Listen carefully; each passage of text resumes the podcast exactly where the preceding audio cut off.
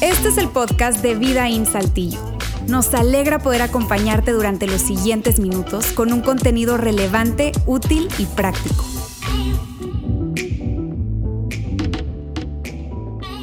No sé si tú piensas igual que yo, pero yo creo que cuando se trata de personas inolvidables, tú sabes, esa gente que te cuesta olvidar, eh, las personas caen básicamente en dos grandes categorías. Una, por un lado, las que te hacen daño, las que te causan heridas.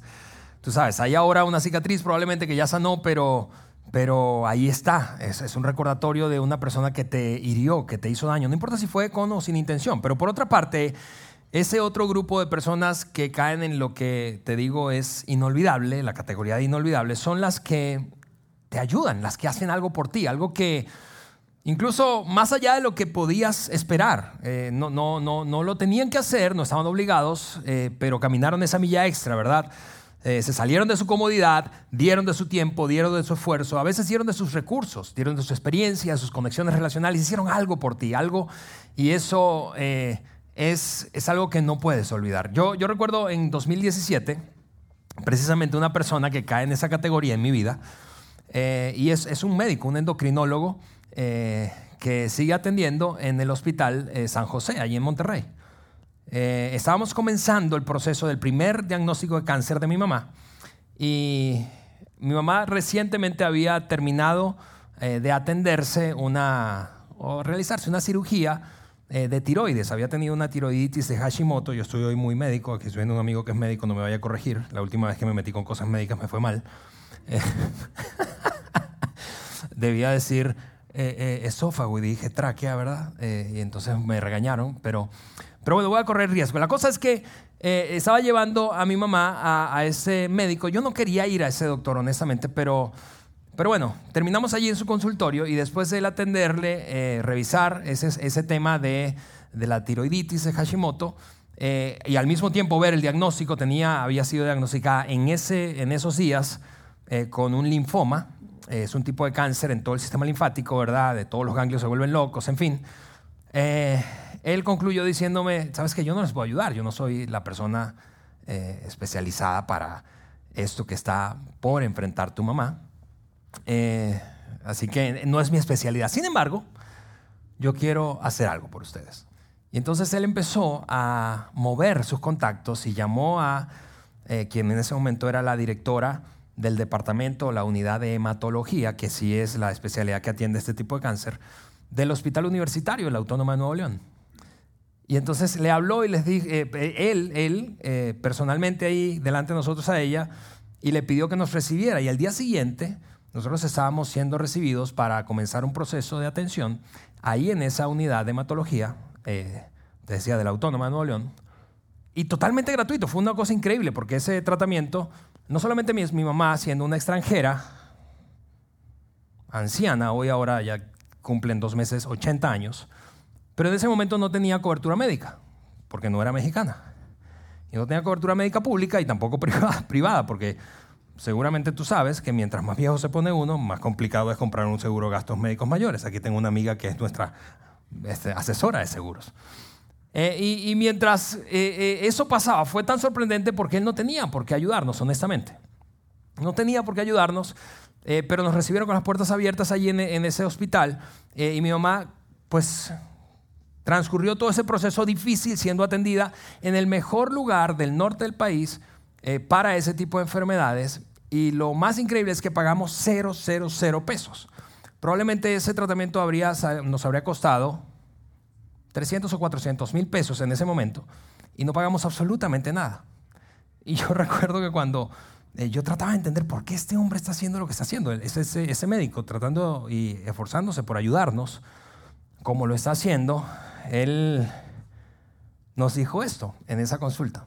Una sola vez lo vi, no lo he visto nunca más. Él nos dijo, ¿sabes qué? Yo, yo no sé por qué quiero ayudarlos. Pero cuando yo vi el expediente de tu mamá y leí su nombre, me di cuenta que se llamaba Gloria, como se llama mi mamá, como se llama mi esposa, como se llama mi hermana y como se llama mi hija. Así que bueno, parece que el hombre tenía una fijación con las glorias. y la cosa es que terminó ayudándonos Y, sea por, tú puedes pensar que fue mera suerte o fue eh, algo, una intervención divina, pero el asunto es que ese, a ese doctor yo jamás podré olvidarlo por haber hecho lo que hizo a favor de nosotros.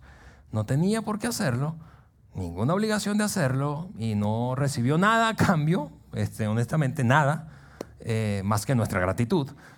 Y, ese es un ejemplo de, en mi, en mi caso, eh, y en el caso de mi familia, cómo una persona cae en esa categoría de inolvidable, ¿verdad? Yo sé que ahora te puse a pensar en quiénes son inolvidables para ti, pero déjame poner eso en pausa, ese pensamiento en pausa, y vamos a regresar a esa historia, a mi historia al final de ese mensaje, pero por lo pronto yo quiero sencillamente cerrar ese, ese momento con ese médico con un concepto y una categoría que tú y yo usamos mucho y culturalmente hemos abrazado, y la usamos hasta trivialmente. Porque ese hombre se convirtió, ¿no es cierto? Dirías tú, junto a mí, que se convirtió en un buen samaritano, en un buen samaritano. Eh, se atravesó allí y, y actuó a nuestro favor. Y yo quiero precisamente de esa manera introducir la conversación de esta cuarta parte de la serie, investigando a Jesús.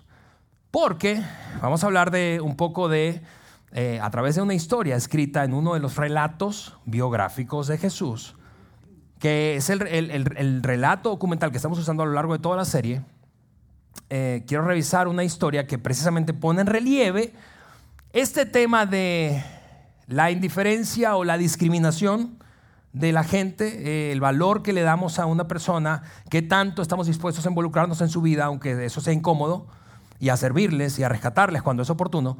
Pero para eso déjame rápidamente hacer un repaso fugaz, por si acaso te has perdido alguno de los domingos anteriores, de este cuarto, de estos tres anteriores, ese es el cuarto, te decía, pero los tres domingos anteriores has escuchado a Luis Fragoso, eh, pastor de este campus, y a mi amigo Alex Fernández, eh, compartir acerca de esta, esta serie que inició con una pregunta, básicamente, y la pregunta es fundamentalmente esta.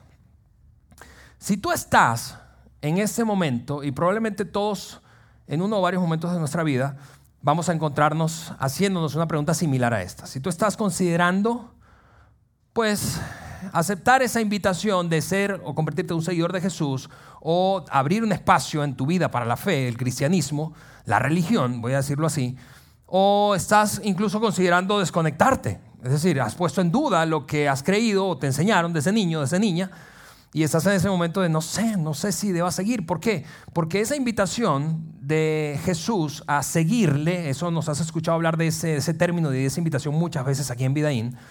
Y si es tu primera vez aquí con nosotros, no solamente eres bienvenido, bienvenida, sino que quiero que sepas que constantemente hablamos de esa invitación. El cristianismo básicamente se trata de una invitación de Jesús a seguirle, a ser seguidores suyos. Y cuando eso se dice rápido, pero tiene una implicación enorme porque afecta cada rincón de tu vida y de la mía. Decir sí, en otras palabras, a una invitación de seguir a Jesús afecta mis finanzas, eso va a involucrar mi vida emocional, eso va a involucrar mis valores, no solamente mis creencias, mis valores, aquello a lo que le doy importancia, mis comportamientos cotidianos, mis relaciones más importantes. Así que es un tipo de invitación de todo o nada, ¿sí? Por eso es que vale la pena pensar antes de responder sí, yo quiero seguirte. Y no sé si te parece raro que un pastor o un predicador te esté diciendo eso, ¿verdad? Pero más bien quizá esperarías que yo te dijera, di que sí, di que sí, di que sí, pero yo quiero que te detengas y a pensar, y eso se ha tratado, de eso se ha tratado la serie, de por qué deberías decir que sí a una cosa que implica tanto. Implica mucho, implica, te repito, todo lo que hay en tu vida. Es un tipo de invitación, insisto, de todo o nada. Para decir que sí a una invitación de Jesús, en este caso, para seguirle, creo que hay que examinar si la identidad de este hombre, porque todo el cristianismo gira alrededor de la identidad de Jesús, de Jesús de Nazaret, si la identidad de este hombre es confiable. De hecho, la única manera de saber si la identidad de este hombre es confiable, o en, otras palabras, de otra forma dicho, si lo que él dijo que haría, lo hizo, y si quien dijo que era, realmente fue, la única manera de hacer eso es investigando, por eso el nombre de la serie, investigando si los relatos si los relatos de la vida y obra de Jesucristo son confiables, y no solo si son confiables, sino que son confiables y basados en hechos reales. En otras palabras, hay cuatro relatos, Mateo, Marcos, Lucas y Juan. Los evangelios, famosos evangelios, Mateo, Marcos, Lucas y Juan. Si esos documentos y esos relatos documentales son confiables. Y si son confiables, basados en hechos reales. Porque esa es la única forma de saber si Jesús es quien dijo ser. No queremos extenderte una invitación, solo por el hecho de que estás en una iglesia, a creer místicamente en algo o en alguien. Queremos que te detengas a pensar, ¿realmente es confiable? ¿Eso que se escribió? ¿Es real? ¿Realmente pasó? ¿O es como, o es como una historia ficticia así tipo Harry Potter? ¿O es un conjunto de enseñanzas o lecciones de valores, tú sabes, eh, padres para contársela a nuestros hijos cuando van a dormir? ¿O realmente eso pasó? Y quien lo escribió es digno de mi confianza. ¿Por qué? Porque se basó en evidencias. Y hemos concluido básicamente a lo largo de esta serie que lo que escribió, porque la serie se ha basado en los escritos de uno solo de los cuatro, no tenemos tiempo para en estas pocas semanas examinar los cuatro, pero un relato hemos escogido y este es el caso de Lucas, el relato escrito por Lucas. Lucas, quien fue un médico griego, un doctor griego y por lo tanto seguramente muy minucioso a la hora de escribir. Utilizamos de hecho la primera declaración de Lucas de su tratado biográfico de Jesús para arrancar esta serie y lo hemos repetido a lo largo de los domingos anteriores. Lucas, cuando escribió esto, no estaba escribiendo la Biblia, yo quiero que sepas eso. Lucas no está pensando, bueno, déjame que me agarre yo una musa espiritual de inspiración para que el espíritu me guíe a escribir lo que voy a escribir y va a inspirar a millones de personas en el futuro. No, Lucas solo está escribiendo un relato organizado, minucioso, detallado, cronológico de qué fue lo que ocurrió alrededor de la vida de Jesús y qué fue lo que hizo, cuándo y con quién. Y lo escribió pensando en un amigo suyo. Un amigo suyo que aparentemente era un tipo muy bien acomodado, política o económicamente, socialmente, y eso lo sabemos por el título que él le da. Cuando escribe en el primer capítulo, versículo 1, esto a su amigo Teófilo. Oh, excelentísimo Teófilo. Y cuando no a mucha gente se le, daba ese título. Así que excelentísimo Teófilo te da una impresión de que ese hombre tenía mucho dinero, estaba bien acomodado política, económica o socialmente. Y Lucas le dice, he decidido después de que muchos se han propuesto escribir, no, no uno ni dos, no tres ni cuatro, muchas personas han documentado lo que ocurrió, yo he decidido recopilar todo y ponértelo a ti en orden cronológico, de tal manera que puedas entender lo que pasó con este hombre llamado Jesús.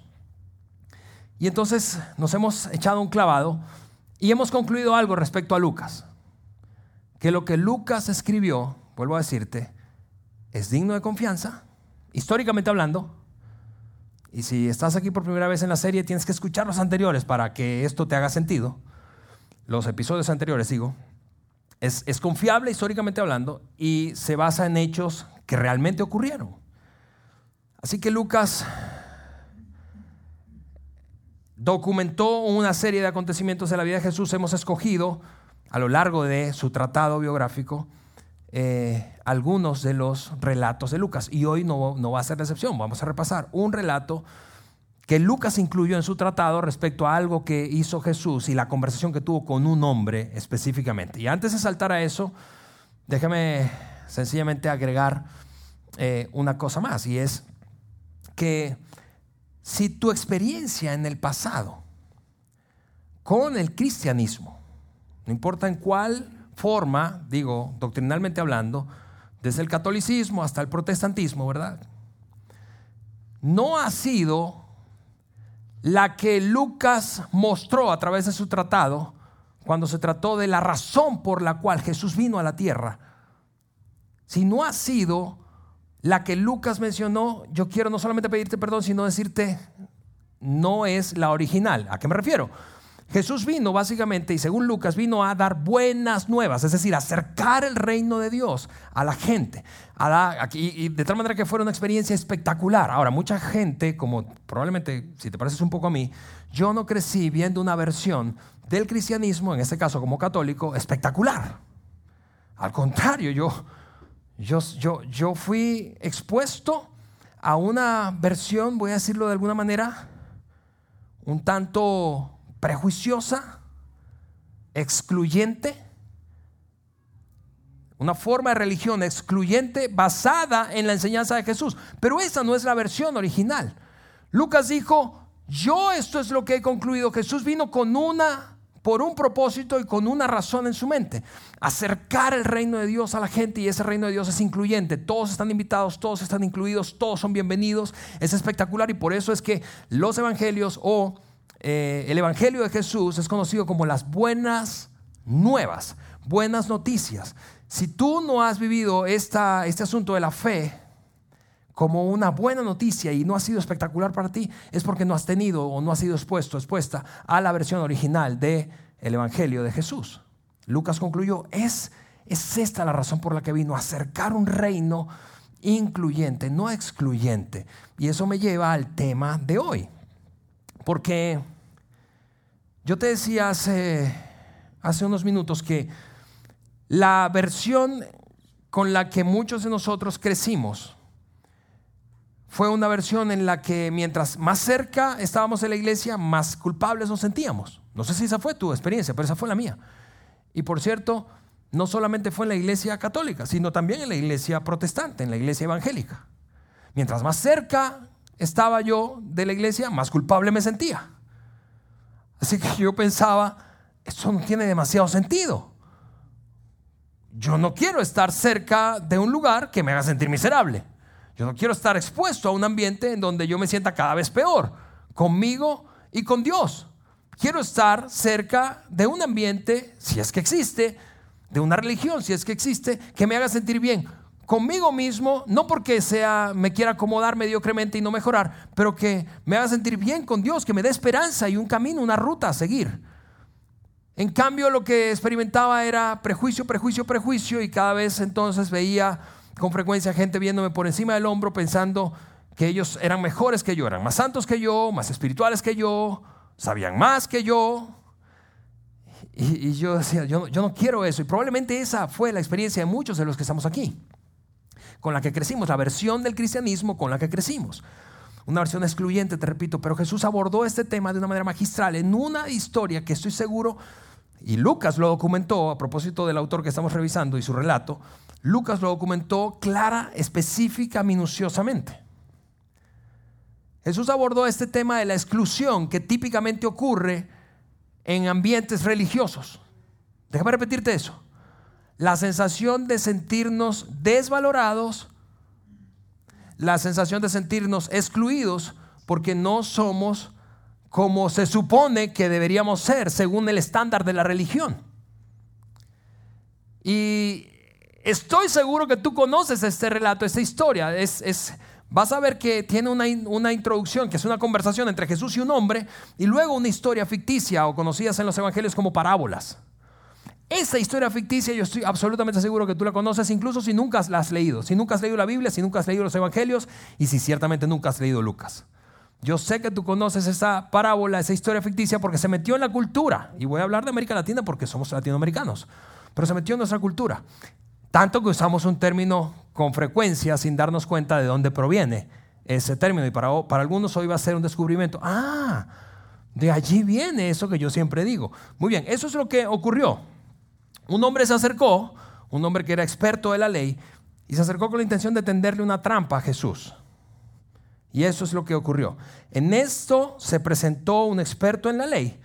Experto en la ley, alguien que conocía muy bien las escrituras espirituales, religiosas antiguas del judaísmo lo que hoy conocemos como el Antiguo Testamento. Eso era los primeros cinco libros de la Biblia, el Pentateuco, la ley, los profetas y alguno que otro libro histórico y poético. Salmos, el libro de los Salmos, primero, primer libro, segundo libro de Reyes, etc. En eso se presentó un experto en la ley y para poner a prueba a Jesús, ahí hay una intención, tú sabes, como maquiavélica, ¿verdad? Quiero, quiero que se equivoque, quiero dejarlo en ridículo. Era una conversación que no estaba teniendo en privado, había un montón de gente alrededor, todos ellos judíos, como este experto en la ley. Para poner a prueba a Jesús, se puso de pie y le hizo esta pregunta, Maestro, ¿qué debo hacer para heredar la vida eterna? Es una pregunta que yo creo, amigos, que cada ser humano se hace a lo largo de su vida varias veces, más allá de que la diga o se la plantee de esa forma literalmente. Pero otra manera, por ejemplo, de expresar esa pregunta es, Maestro, ¿cómo puedo saber si estoy bien con Dios? ¿Cómo puedo saber si las cosas entre él y yo están bien? ¿Cómo puedo saber si yo voy en la dirección correcta cuando se trata de mi espiritualidad, de mi vida espiritual, de mi relación con Dios? Es una pregunta que todos en alguno o varios momentos nos hacemos. ¿Cómo yo sé si estoy bien con Dios? ¿Debo hacer esto? ¿Debo dejar de hacer esto? ¿Debo comenzar a hacer esto otro? ¿Cómo sé? ¿O debo seguir haciendo esto que estoy haciendo? ¿Cómo sé si estoy bien con Dios? Y aunque como está resaltado allí, es evidente que había una mala intención, la intención de hacer caer en una trampa y dejar en evidencia malamente a Jesús.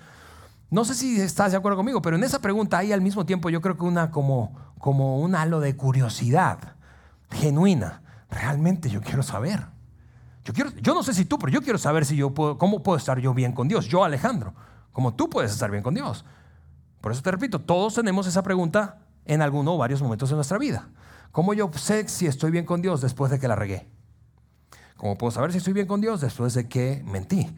O después de que traté mal a una persona, o después de que escondí esto en mi corazón. ¿Cómo yo puedo saber si estoy bien con Dios después de que se rompió aquella relación? ¿Cómo puedo saber si estoy bien con Dios si me siento tan herido, tan maltrecho, tan maltratado? ¿Cómo puedo saber si estoy bien con Dios? Si, si, me siento abandonado por Él, ¿cómo yo puedo saber si estoy bien con Dios? Es una pregunta, te repito, que todos a lo largo de nuestra vida nos vamos a hacer y no necesito conocerte para saber que ya te las has hecho.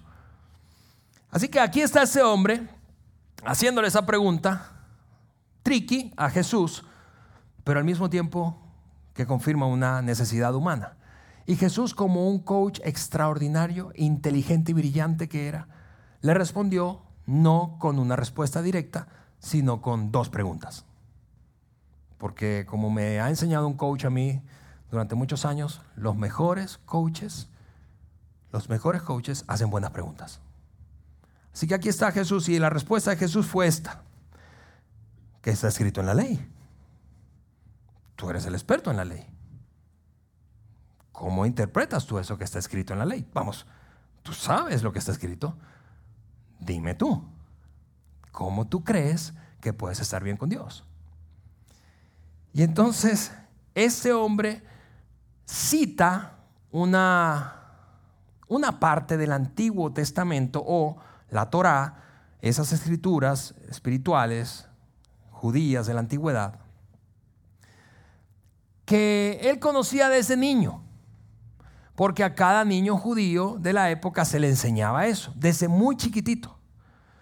Él sabía esto que iba a decir desde muy pequeño, no es que lo descubrió recientemente, solo que Jesús, por cierto, a Jesús ya se le había, eh, Jesús ya había dado la respuesta que este hombre vas a leer que dio. La había dado cuando le preguntaron otra pregunta, le hicieron otra pregunta diferente. La pregunta que le hicieron fue, ¿cuál fue o cuál es el, el mandamiento más grande o más importante? Y él dijo, no es uno, son dos. Lo que pasa es que es una sola moneda como de dos caras. Esta fue la respuesta que dio Jesús y que este muchacho la dio idéntica. No sabemos qué edad tenía, si era un muchacho o un hombre mucho mayor, pero es experto en la ley. ¿Cómo puedo estar bien con Dios? Dime tú, que interpretas de la ley. Entonces él dijo, citando la antigüedad y probablemente a Jesús, quizás estuvo en aquella conversación, él dijo, ama a Dios o ama al Señor, tu Dios, con todo tu corazón, con todo tu ser, con todas tus fuerzas y con toda tu mente. Y ama a tu prójimo como a ti mismo. ¿Cómo yo puedo saber si soy bien con Dios? Amando a Dios con todo lo que soy, tengo, ¿verdad? Con mis fuerzas, pasión, mente, cuerpo. Y amando a otro, a mi prójimo, como me amo a mí mismo. Esa fue la, la respuesta de Jesús cuando le preguntaron cuál es el mayor mandamiento. Primer mandamiento de los diez, ama al Señor tu Dios. Amarás al Señor tu Dios con toda tu alma, fuerza, mente. Y Jesús agregó, y el segundo es igual a este. Ama a tu prójimo como a ti mismo. Es un solo mandamiento, dos caras de una misma moneda. Por eso algunos eruditos creen que este hombre, experto en la ley, estuvo en aquella conversación cuando le hicieron esa pregunta a Jesús porque la citó idéntica. Idéntica. Los judíos hubieran dicho típicamente la primera parte solamente. Ama al Señor tu Dios con toda tu mente, alma, fuerzas. Pero esa segunda parte la había agregado Jesús. Así que este muchacho da esa respuesta y cuando da esa respuesta, eso es lo que yo no quiero que perdamos de vista en principio. Porque esa respuesta revela algo muy poderoso cuando se trata de un concepto tan intangible como el amor, tan intangible como el amor a Dios. Es decir, yo no sé si lo piensas como yo, pero amar a Dios, ¿qué significa? Es una cosa ambigua, etérea, es una, es, una cosa que, ¿cómo se mide eso? ¿Cómo, cómo, ¿Cómo sabrías tú que yo amo a Dios o no lo amo? Como yo sabría que tú lo amas. Es decir, es una cosa muy interna, ¿no te parece? Pero esta segunda cara de la moneda aterriza de una forma mucho más tangible, concreta, medible, si yo realmente amo a Dios. Porque amar a otra persona, eso sí, es evidente, ¿no es cierto? No dirías que yo amo a alguien si jamás se lo demuestro. No es que yo amo a mi esposa como, mira, típica respuesta de un hombre casado, con hijos. Si me preguntas a mí, estoy casado hace 18 años, dos hijos típica respuesta o valor que uno comunica en un círculo que recién lo conoce a uno. No, la familia es lo más importante para mí. ¿Sí o no? Así que imagina que yo digo eso y yo no, yo amo a mi familia y amo a, mi esposa Eliana y a mis dos hijos Andrés e Isabela como nada y nadie en el mundo. Ah, padre, pero y, cuéntame de ellos. No, hace como seis meses no lo veo, no los veo. Y, y, y háblame de cuáles son los, los hobbies, los asuntos o las pasiones del corazón de Andrés, ¿qué le gusta? No, la verdad no sé. Pero ¿cómo no sabes nuestro hijo? Sí, pero es que no nos vemos mucho. ¿No es cierto que te parecería eso absurdo? Es decir, el amor a otra persona se manifiesta y es evidente. No puedo yo disimular amor, al menos no por mucho tiempo, ¿verdad? Es decir, se vuelve una cosa mucho más tangible, concreta y medible. Solo amar a Dios, esta verticalidad entre tú y, Dios. Y eso es el problema o un gran problema de las religiones, específicamente de las religiones que muestran alguna versión del cristianismo. Que hemos reducido la cosa de amar a Dios a esta verticalidad entre Dios y yo, yo y Dios. Dios sabe y, nos hace sentir cómodos, por cierto. ¿Por qué? Porque pensamos, bueno, yo no... Eh, no soy perfecto, ¿verdad? Pero, pero yo, yo le llevo, cuando yo la riego, voy con Dios y él, y yo, y yo y Él. Sí, pero ¿qué de los demás? Esto sí es una cosa evidente. Así que la respuesta que este hombre da, citando las escrituras antiguas y añadiendo este, esta respuesta que Jesús había dado en otra conversación ante una pregunta muy similar, eso es algo que realmente pone en manifiesto una cosa que no quiero que te pierdas nunca en tu vida y jornada de fe.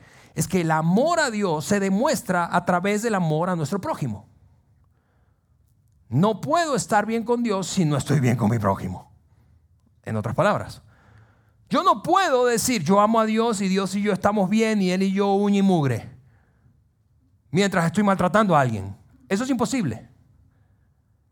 Y esta, esta como no sé qué, a ver qué nombre darle, como esta, esta, esta doble barrera de protección, de asegurarme de que estoy bien con Dios, no solo en mi verticalidad y sí, Dios me entiende, pues claro que Dios te entiende y Dios me entiende a mí, y, Dios me perdona, sí, yo sé que Dios te perdona y Dios me perdona a mí, pero yo no puedo estar, yo Alejandro no puedo estar bien con Dios si mientras al mismo tiempo maltrato a una persona, mientras no perdono a una persona, mientras soy orgulloso y me creo superior a otra persona. No, no puedo. Es, es, una cosa, lo que Jesús está diciendo, o ese muchacho está confirmando que Jesús ya había citado o respondido, es la verticalidad, amigos, no es suficiente cuando se trata de estar bien con Dios. Necesitamos horizontalidad. Yo estoy bien, sí, necesito conectarme verticalmente con mi Padre Celestial, pero la manera en que yo puedo estar bien con Dios es cuando estoy bien con los demás. Y aquí, aquí es donde dice un gran amigo mío, la puerca tuerce el rabo. ¿Por qué? Porque es mucho más cómoda la verticalidad, ¿no es cierto? Sería mucho más fácil que la cosa quedara entre tú y Dios. ¿Sí o no? eso sería una maravilla para mí. Eso sería la religión perfectamente acomodada a mis necesidades. Pero eso no es lo que enseñó Jesús. Y eso ciertamente no es lo que enseñó o, se enseña en el Nuevo Testamento. Que para estar bien con Dios no es suficiente la cosa entre tú y Él, sino la cosa entre tú y los demás. Y ahí, ¿por qué te decía que la puerca todo es el rabo? Porque hay ciertas personas con las que a ti te va muy bien amando, ¿no es cierto? A mí me va bien amando a algunos. A otros yo no quisiera amarles, más bien quisiera otra cosa. ¿Sí o no? Al que piensa diferente a mí, al que se opone, al que me friega, al que te bulea, al que tiene un comportamiento. Eh, piensa en esto. Piensa en el que tiene un comportamiento opuesto al tuyo. Un sistema de valores distinto, no solamente distinto, sino opuesto al tuyo. Piensa en el que tiene una orientación sexual distinta a la tuya. Piensa en el que tiene un sistema de valores, es decir, aquello a lo que le da importancia distinto al tuyo.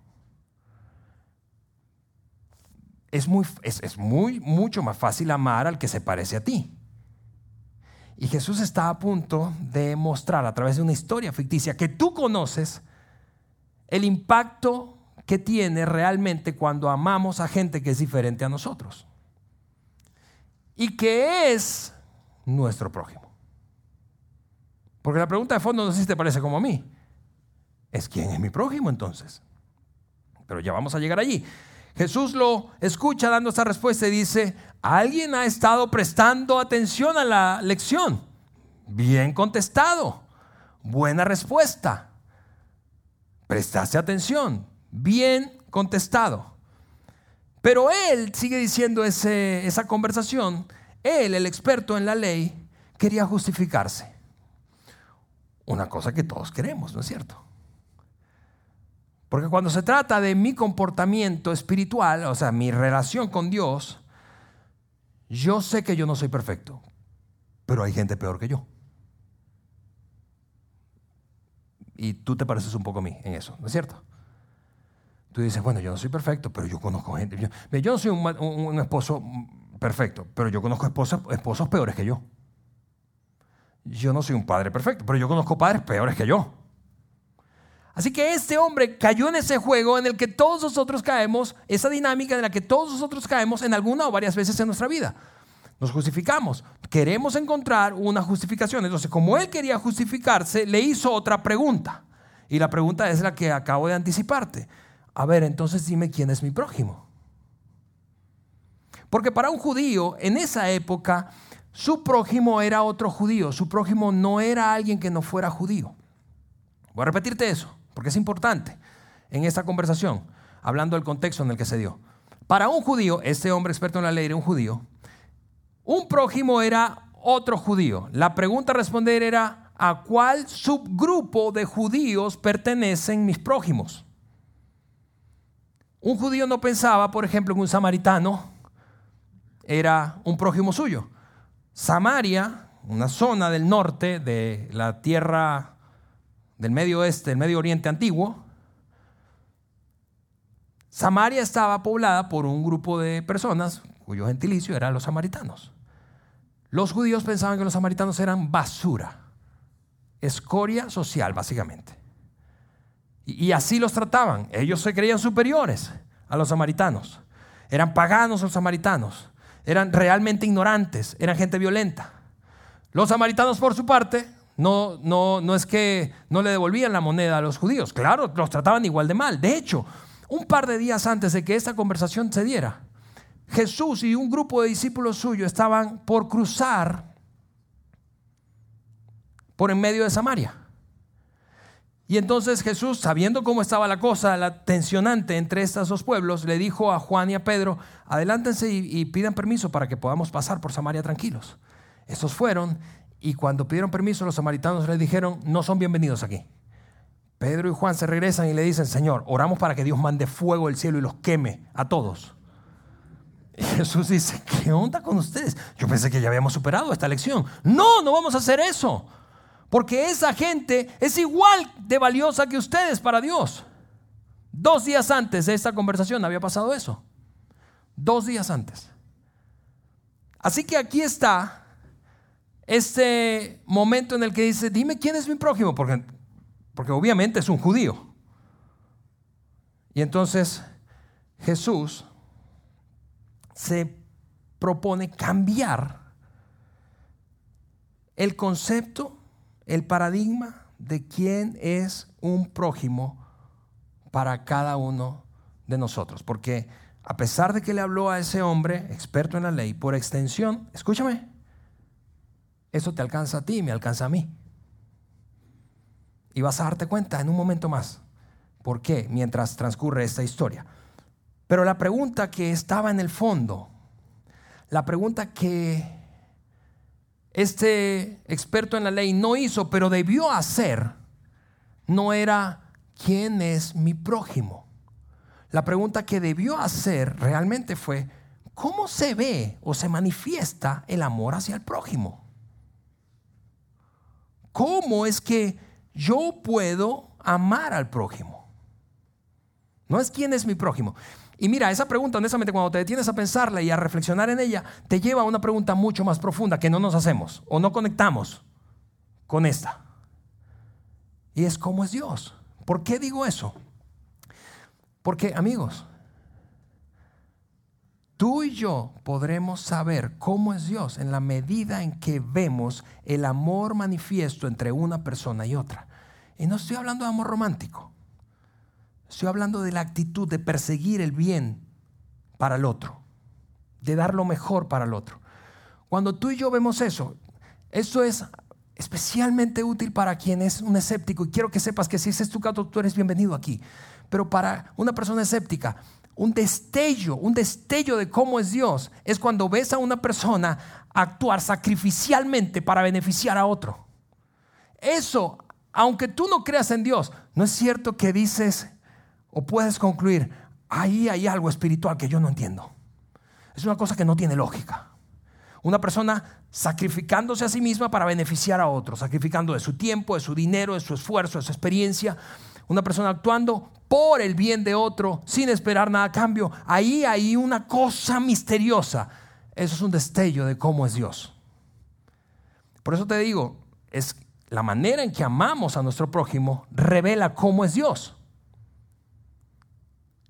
Y esa era la verdadera pregunta que estaba implícita en ¿quién es mi prójimo? La que va a responder Jesús con esta historia que tú y yo te decía desde el principio, conocemos y, aunque nunca la hayamos leído, vamos a, a sentirnos familiarizados con ella.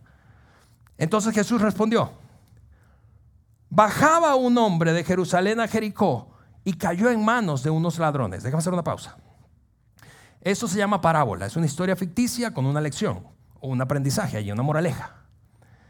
Es una historia inventada, pero Jesús quiere enseñar esta, a través de esta parábola o esta, o esta historia ficticia, una lección. ¿Quién es tu prójimo? ¿Quién es mi prójimo? Y cómo deberíamos amarle. Bajaba entonces en ese camino entre Jericó y Jerusalén. Ese camino era peligroso. Todos los que estaban allí conocían ese camino. Es como si yo te dijera a ti, mira, es como si tú pasaras por ahí más o menos a las 11 de la noche por ese camino de Reynosa. Dale rápido para llegar al otro lado, ¿sí o no? Esta gente conocía la peligrosidad de ese trayecto entre Jericó y Jerusalén. Así que todos estaban diciendo, órale, obvio que le iban a salir unos ladrones. Y entonces, ¿qué ocurrió? Dice Jesús, le quitaron la ropa, la cosa más preciada probablemente en ese momento, lo golpearon y se fueron dejándolo medio muerto. Ahí estaba malherido, maltrecho, tirado en el suelo. Y entonces yo no tengo tiempo para leer detalladamente, quiero animarte a leer todo el capítulo 10 de Lucas en casa. Pero entonces Jesús narra que después de que ese hombre está ahí malherido, maltrecho en el piso, pasan dos personajes, dos personas pasan básicamente a un par de minutos de distancia. Judíos los dos. Es importante esto. Judíos los dos. Lo ven y siguen de largo. Ambos. Y entonces quien está prestando atención en ese momento, hablando de la historia que Jesús está narrando, y eso es seguro que todos estamos aquí, somos suficientemente inteligentes como para saber hacia dónde va la historia, porque es evidente que el que está tirado en el suelo es el prójimo, ¿no es cierto? Ese es el prójimo. Pasa un judío, no le pela, pasa otro judío, no le pela. Y entonces Jesús dice, pero un samaritano. Yo estoy casi seguro que cuando Jesús pronunció la palabra samaritano, se activaron todos los prejuicios en la mente de los que estaban allí, que todos eran judíos, y pensaron, seguro los ladrones fueron samaritanos, los desgraciados fueron, esos fueron los que lo robaron. Pero un samaritano que iba de viaje llegó a donde estaba el hombre y viéndolo se compadeció de él Y, ahora, esto es lo que le va a echar sal a esa herida de prejuicio que hay ahora abierta entre la audiencia que está escuchando a Jesús. Un samaritano que los judíos consideraban inferiores, a quienes los judíos maltrataban, a quienes los judíos pues pensaban que eran realmente basura social, ese va a darles una lección. Y Jesús va a hacer una cosa extraordinaria. Se acercó, le mira la cantidad de verbos que yo he resaltado allí. Se acercó, le curó las heridas con vino y aceite, se las vendó, luego lo montó sobre su propia cabalgadura, lo llevó a un alojamiento y lo cuidó. Seis acciones, seis actos de amor diferentes que hizo en un 2x3 una persona a quienes otros prejuiciosamente considerarían basura, fue el único capaz de acercarse a aquel que los otros habían despreciado, no solo que los ladrones habían atacado, sino que los judíos, quienes se suponía que eran mejores espiritualmente y estaban bien con Dios espiritualmente, habían despreciado e ignorado. Seis acciones de amor. es increíble eso. Luego dice, al día siguiente sacó dos monedas de plata que equivaldrían a varios días de salario en la época y se las dio al dueño del alojamiento. Cuídamelo, le dijo, y lo que gaste usted de más se lo pagaré cuando yo vuelva. Y probablemente tú estás pensando, ¿qué tiene que ver? O la audiencia estaba en ese momento pensando, ¿qué tiene que ver esto con estar bien con Dios? Porque lo que Jesús estaba haciendo, te repito, era básicamente redefiniendo el término prójimo. Luego entonces de contar esa historia, miró a los ojos al experto en la ley y le hizo una pregunta. Y la pregunta fue, ¿cuál de estos tres, entre los dos judíos que pasaron y el samaritano que se detuvo, cuál de estos tres piensas que demostró por el prójimo, perdón, ser el prójimo del que cayó en manos de los ladrones. Una manera distinta, hablando de nuestra conversación de hoy, de hacer la misma pregunta, sería esta. ¿Cuál de estos tres amó a Dios con todo su corazón, ser, mente y fuerza? Al amar a un extraño como a sí mismo. ¿Cuál de los tres? Y, vamos, la respuesta era, era demasiado evidente, no había para dónde hacerse, en algún sentido dicho, ¿verdad? ¿Cuál de esos tres? Imagina que tú eres el, el, doctor de, eh, experto en la ley. Estás allí. ¿Qué vas a responder? O sea, ¿qué, a, dónde, ¿para dónde te vas a hacer? ¿A dónde me voy a ir yo? ¿Cuál, cuál de Mi raza, los judíos, actuaron de verdad vergonzosamente y este, esta basura social es el que realmente hizo lo que se supone que debía hacerse. Yo me imagino al, a ese experto en la ley ah, negándose. ¿Y por qué me imagino haciendo eso? Porque mira la respuesta. Ni siquiera ese hombre pudo decir el samaritano. No podía pronunciar esa palabra. Mira lo que dijo. El que se compadeció de él. El que se compadeció de él. Déjame hacer una pausa. Porque te decía yo al principio que es, es, bastante cómodo y fácil amar a gente que se parece a ti y se parece a mí. Pero ¿qué de gente que no se parece? Déjame darte algunos ejemplos. ¿Qué de ese maestro homosexual que da clases en una escuela primaria?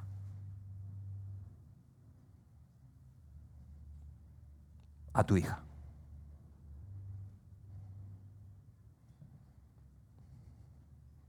¿Qué de ese ¿Qué de esa mujer que tu hijo escogió para casarse con ella y que profesa valores opuestos a los tuyos? ¿Qué de esa persona que tiene un estilo de vida que te fastidia? Es más, que te molesta. Que esa persona que tiene una personalidad que te hace volar los tapones. Es fácil amar a quien se parece a mí. Es muy fácil amar a quien se... Vamos, esto es, amigos, esto es pan comido. Y por eso es tan increíble lo que está planteando Jesús aquí. En esta historia, te repito que aunque nunca la habías leído o nunca la hayas leído en el pasado, tú ya estás familiarizado con ella, porque de ahí es donde viene el término buen samaritano.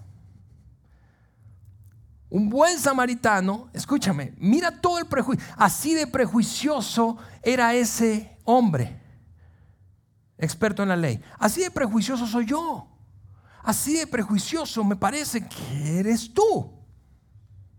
Así de prejuiciosos somos cuando se trata de acercarnos a otros que consideramos inferiores, menos valiosos.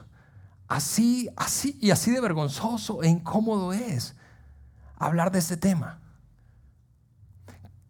Que cuando secretamente, secretamente, hoy, hoy claro que valoramos ese tema de la dignidad y el respeto a, las minorías y hay mucho activismo eh, alrededor del tema. Pero ¿sabes quién fue el que introdujo realmente la dignidad humana como un valor fundamental en la historia de la humanidad? Jesús de Nazaret. Porque en esa época nadie, nadie tenía el mismo valor. Una mujer no valía lo que valía un hombre. Un niño no valía lo que valía un adulto. Un esclavo evidentemente no valía lo que valía un dueño. Nadie, y tú puedes pensar, pues sí, Ale, pero hoy sigue habiendo discriminación. Sí, pero yo quiero que te imagines un mundo, porque esa es la invitación de seguir a Jesús, que te imagines un mundo en donde nosotros podamos tratar a otros no por nuestro o filtrado a través de nuestros prejuicios, sino a través de este paradigma de amar a Dios. Porque amigos, la única manera en que según Jesús estamos bien con nuestro Padre Celestial es cuando amamos a otros como a nosotros mismos. Y eso es una cosa, escúchame, que, que es sumamente desafiante cuando encontramos o nos encontramos interactuando con gente que no nos gusta. Y yo me parezco a ti, no creas que yo lo hago de maravilla. Pero es por eso que decía al principio que la invitación de Jesús es una invitación del tipo todo o nada. Es por eso que, este hombre estaba tan incómodo y, y no podía ni siquiera mencionar la palabra samaritano. Hay ciertas categorías de personas que yo creo que a ti y a mí nos cuesta incluso mencionar, hablar con ellos. ¿Cómo puedo estar bien con Dios? Tratando bien a esa persona. tratando bien a esa persona. ¿Cuántas veces tú y yo nos hemos encontrado con gente en los cruceros de nuestra ciudad que en su paso de Centroamérica, rumbo al otro lado de la frontera norte, nos producen cosas que nos avergonzaría reconocer que nos producen? Asco, desprecio, ira, ¿Cuántas veces yo he cerrado mi puño en lugar de abrirlo para ayudar a otro, sencillamente por mi prejuicio. Eso yo quiero decirte que es vergonzoso, pero eso es lo que está planteado en esta historia ficticia. Tengo que terminar, el tiempo se me fue, pero Jesús le dijo, anda y entonces haz tú lo mismo, haz tú lo mismo. Porque si tú estás aquí, escúchame, si tú estás aquí y a lo largo de tu vida te sentiste señalado, menospreciado, criticado o enjuiciado por la iglesia o por un grupo de religiosos, yo no solamente quiero pedirte perdón por eso, porque es, es, es, honestamente vergonzoso lo que hemos hecho.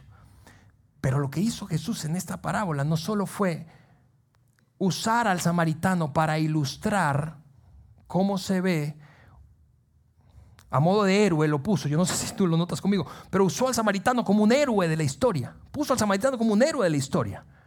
Pero no solo eso, sino, déjame decir eso con mucho cuidado, pero usó al samaritano para ilustrar cómo es Dios. El samaritano es una imagen de cómo es Dios en esa historia. ¿Por qué? Porque Dios se acerca a aquellos de los que los religiosos se alejan. Y por eso me encanta la iglesia que hacemos y estamos empeñados en seguir haciendo una iglesia así. Porque si tú te has sentido mal en el pasado, en un ambiente como este, yo quiero decirte, estás en un lugar que va a pelear con sus dientes para que eso no pase con nosotros. No queremos que te sientas señalado, criticado, prejuiciado y que salgas de este lugar sintiéndote peor que lo que llegaste. Porque eso no se parece a nuestro Padre Celestial. Es el buen samaritano es una imagen, es una imagen de Dios, del carácter de Dios. ¿Cómo es Dios? Dios es como el buen samaritano. Dios se acerca a ti cuando todo el mundo se aleja. Dios hace por ti lo que nadie más quiere hacer. Dios se arremanga, se ensucia las manos. Dios quiere hacer algo por ti que nadie más puede hacer o quiere hacer. Y tú y yo fuimos llamados a hacer eso. Déjame terminar diciendo cómo es que comenzó aquella historia con mi mamá hace seis años. Porque yo terminé en ese médico, seis años atrás, siendo ayudado por ese buen samaritano. Porque otros cuatro buenos samaritanos, dos de ellos están en este lugar y son Pepe y Lupita. Dos de ellos me insistieron lleva a tu mamá a ese médico. Los otros dos no están aquí, se llaman Lili y Alejandro Cepeda. Me insistieron tanto. Y yo decía, pero ¿para qué si nuestra especialidad? Tanto insistieron que hicieron la cita. Tanto insistieron que pagaron la consulta. Porque hicieron por nosotros lo que se supone que tiene que hacer un seguidor de Jesús. Y yo quiero que seamos desafiados a hacer por otro lo que nadie está dispuesto a hacer por esa persona. Lo que ni siquiera esa persona sabe cómo resolver. Porque esta historia es el reflejo del carácter de nuestro Padre Celestial. Y la invitación a seguir a Jesús involucra ser exactamente una imagen de nuestro Padre Celestial. Que tú y yo seamos un buen samaritano para otros no requiere que sepamos más Biblia y yo quiero que leas más la Biblia. No requiere que oremos o recemos más. Y yo quiero que ores y reces más.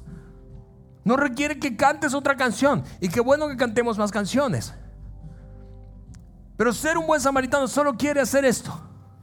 Solo se requiere remangarse y dejar a un lado nuestros prejuicios. Porque la gente necesita conectarse con tu Padre Celestial, con su Padre Celestial. Y tú y yo somos ese instrumento. Así que con eso dicho, déjame orar y vamos a terminar esta reunión de hoy. Señor, te damos muchísimas gracias.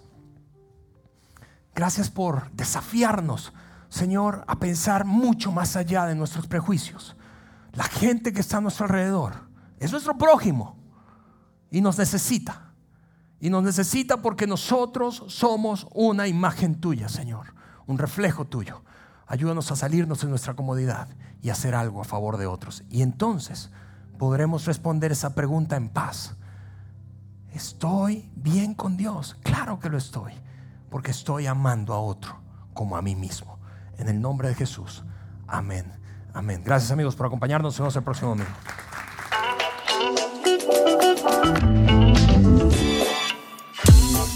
Sigue conectado a los contenidos de Vida en Saltillo a través de nuestro sitio web y de las redes sociales. Muy pronto estaremos de vuelta con un nuevo episodio.